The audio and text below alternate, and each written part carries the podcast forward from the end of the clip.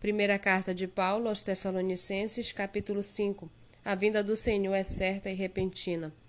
Irmãos, no que se refere aos tempos e às épocas, não há necessidade que eu lhes escreva, porque vocês sabem perfeitamente que o dia do Senhor vem como um ladrão à noite, quando andarem dizendo paz e segurança, eis que lhe sobrevirá repentina destruição, como vem as dores de parto à mulher que está para dar à luz, e de modo nenhum escaparão.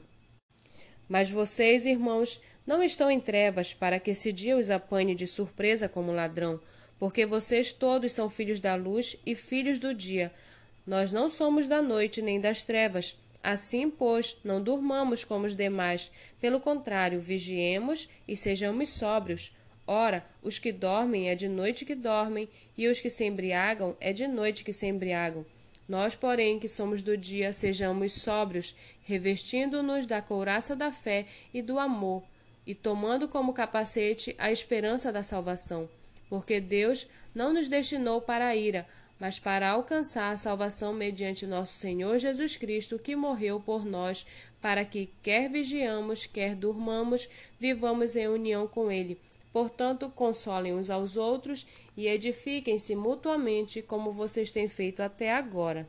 Irmãos, pedimos que vocês tenham em grande apreço os que trabalham entre vocês, que os presidem no Senhor e os admoestam, Tenham essas pessoas em máxima consideração com amor por causa do trabalho que realizam.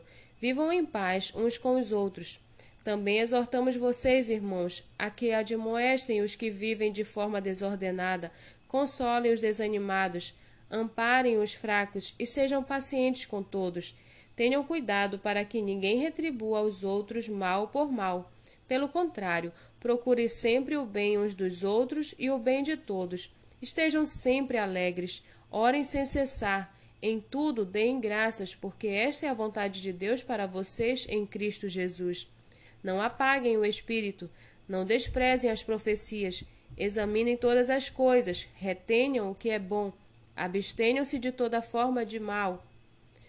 O mesmo Deus da paz os santifique em tudo, e que o espírito, a alma e o corpo de vocês sejam conservados íntegros e irrepreensíveis na vinda de nosso Senhor Jesus Cristo. Fiel é aquele que os chama, o qual também o fará. Irmãos, orem por nós também. Saúdem todos os irmãos com um beijo santo. Peço com insistência em nome do Senhor que esta carta seja lida para todos os irmãos. A graça de nosso Senhor Jesus Cristo esteja com vocês.